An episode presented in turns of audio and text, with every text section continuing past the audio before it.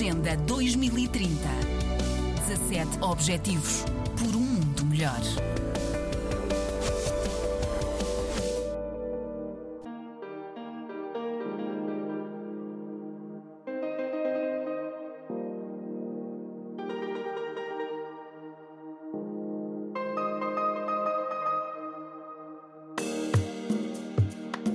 When you want something,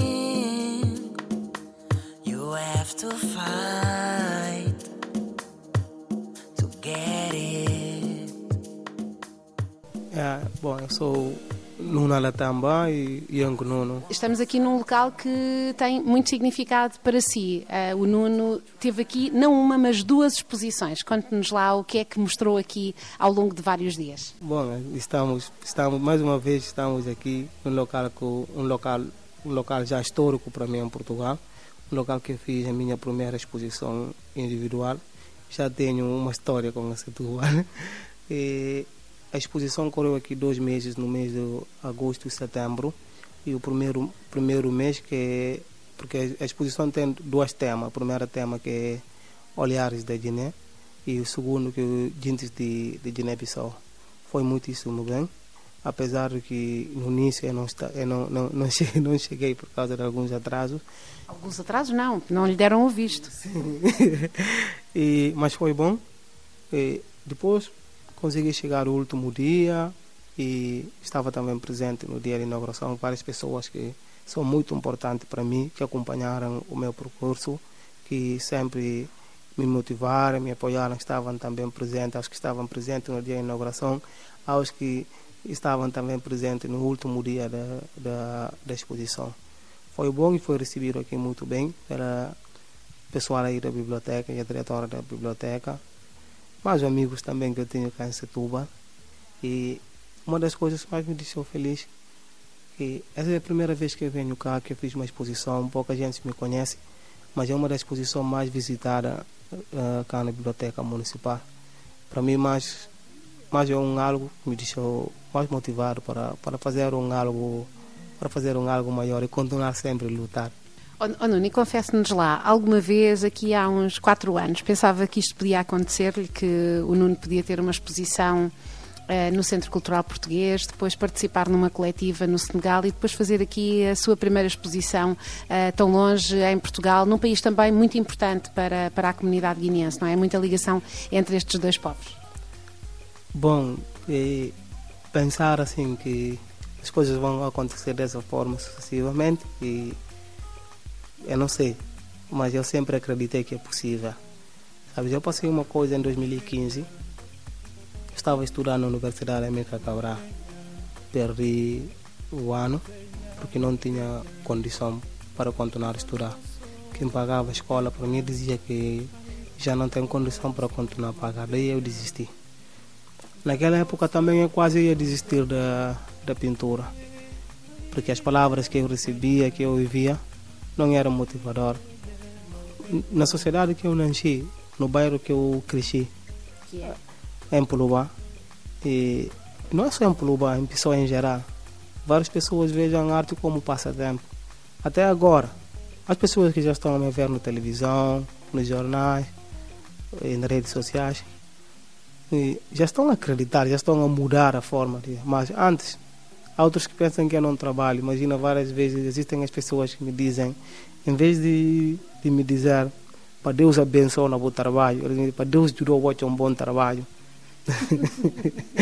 Essa é uma das coisas que me deixa triste, mas sempre eu acreditei. Quando eu desisti naquele ano, eu parei assim eu pensei, olha, eu perdi duas vezes um ano letivo na, na universidade. Talvez eu tenha um destino grande, eu tenho, eu tenho um algo grande para fazer na arte. Daí em 2015 eu decidi voltar e dedicar-me à arte.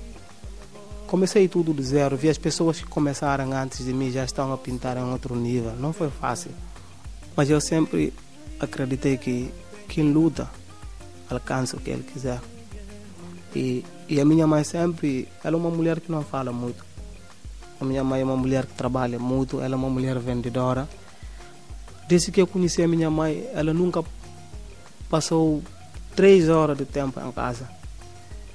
todos os dias ela vende. Essas, essas são uma das coisas que eu inspiro nela. Ela sempre costumava me dizer que se eu quiser que as pessoas me respeitem, eu tenho que respeitar a mim ainda mesmo. Por isso que eu sempre eu gosto de, de lutar também já disse que é a força do acreditar e eu penso que sabe que isso também é uma responsabilidade. Também há muitos jovens que trabalharam com o Nuno, há muitos jovens que não conseguiram ainda fazer este percurso que o Nuno está a fazer, mas que estão lá também à procura da sua oportunidade. Não sei se quer recordar alguns deles e dizer com quem é que tem trabalhado uh, e realçar também uh, aquilo que estes jovens meninos e meninas, adolescentes, uh, alguns já bastante, bastante próximos da idade adulta, o que é que eles estão a fazer também, o que é que têm feito feito uh, nos muros de Bissau, mas para além disso também. Sim, bom, oh, com os meus parceiros, a minha equipa, sempre, eu sou mais velho do que eles, mas eu sempre gosto de dizer que minhas colegas, né? E, é, a Galeria Jovem é uma das coisas mais, mais importantes que aconteceu na minha vida. Eu aprendi, aprendi com várias pessoas. Daí eu conheci os miúdos que eu conheci com dois anos aos outros que eu conheci com 10 anos, até agora estão comigo. Estamos a aprender com uns aos outros, estamos a trabalhar juntos. Aos que estão a estudar na universidade, a pintar. Aos que ainda querem entrar na universidade, mas que não têm a oportunidade de, de entrar. Mas estão batalhando, estão trabalhando.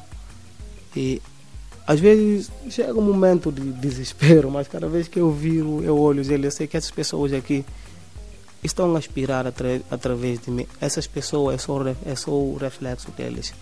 Eu continuo sempre a lutar. Eles também há os que estão, já estão a preparar a exposição e eu já fiz, agora falta os lives, os lives já estão bem para quem sabe no setembro. E está na capa da, da agenda da cultural, agenda não é? Cultural, sim, depois dos lives já tem a Miram e o Moli, porque já temos uma agenda que cada um de nós conhece o próximo, é assim que estamos a trabalhar.